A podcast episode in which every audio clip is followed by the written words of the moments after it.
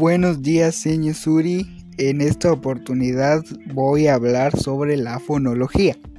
La fonología es la rama de la lingüística que estudia el sistema de los sonidos de la lengua en general y de cada lengua en particular, incluyendo las sílabas, la entonación, la acentuación, entre otros factores, a un nivel abstracto o mental. La fonología se complementa por lo tanto con la fonética que estudia los sonidos del habla en sí mismas, desde los puntos de vista acústicos, articulatorios y perceptivos, y de manera menos dependiente de cada lengua en particular.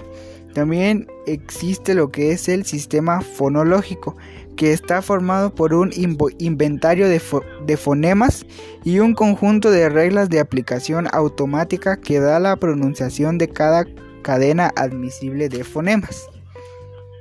Gracias.